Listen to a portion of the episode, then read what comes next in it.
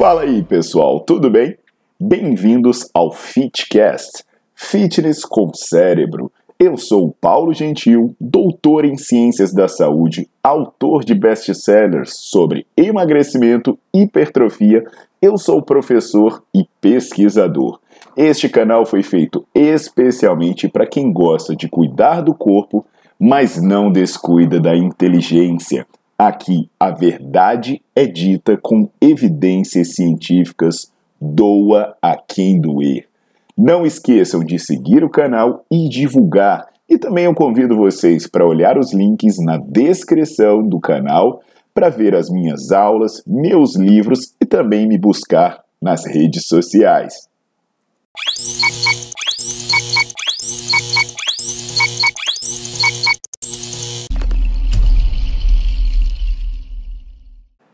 É, galera, tem coisa que assim, não dá, né? É, pô, essas variações de exercício aí, não sei se é, é, possessão demoníaca, às vezes eu não sei se é o caso que a pessoa não estuda, é um caso de exorcismo, né? Que o, que o, o, o diabinho da invenção bate no ombro das pessoas. Então hoje eu vou falar sobre essa história aí do glúteo no gravitol, entender, né? Já antecipei que é escroto pra caramba, então eu vou entender por que não seria uma boa ideia fazer essa variação. Eu já peço para vocês deixarem o seu like no vídeo, botar para seguir o canal e maratonar para se livrar dessas bobagens que fazem por aí. Pois bem, turma, olha, ninguém vai morrer fazendo glúteo no gravitão, tá? A seleção natural, ela não é tão implacável a esse ponto.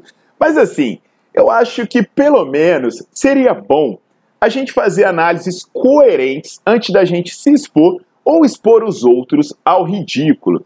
Porque o, assim, dá uma olhada nas aulas do Nerdflix sobre eficiência de exercícios de membros inferiores e vê, cara, você tem muita possibilidade dentro do básico. O básico funciona e funciona maravilhosamente bem.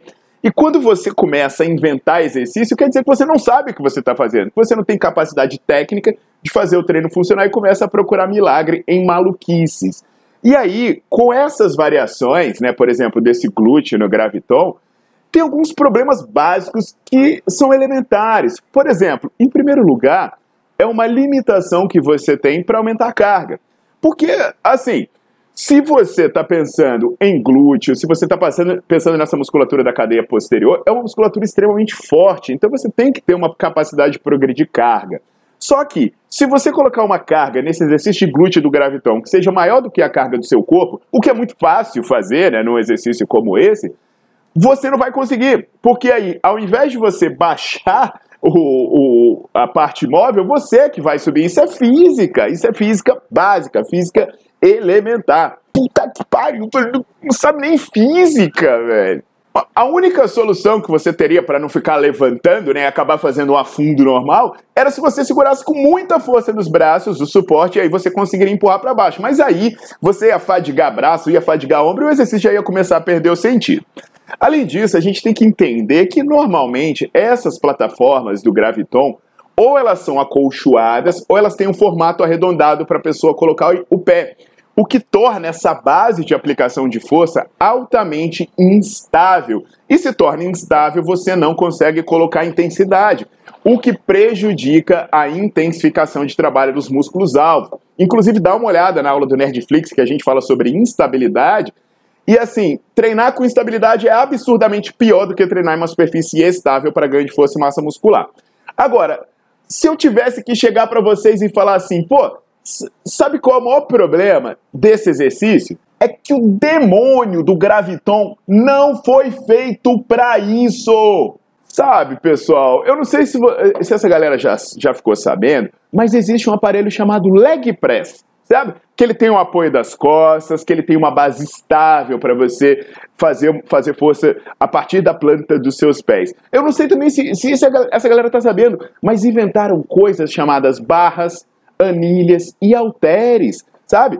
Você pode pegar uma barra, por exemplo, e colocar no ombro, e aí você consegue fazer afundo, você consegue fazer agachamento, você pode segurar essa barra com as mãos e fazer levantamento terra, fazer agachamento sumô, coisas do tipo.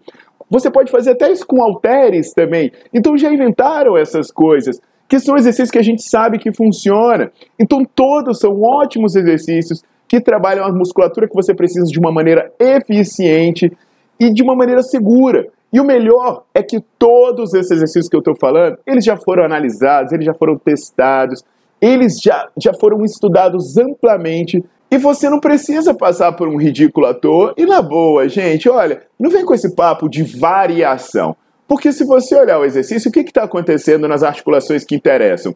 Você está fazendo extensão de joelho e extensão de quadril. É o que você faz em todos os exercícios básicos. Só que nos exercícios básicos, você faz de uma maneira menos esquisita e, e, e num local apropriado. Então, entende isso, tá, turma? Espalhe essa mensagem adiante para a galera inventar menos bobagem e quem sabe a gente salva algumas almas. Deixe o seu like no vídeo, bota para seguir o canal e, gente, lembre-se de Leonardo da Vinci. A simplicidade é o auge da sofisticação.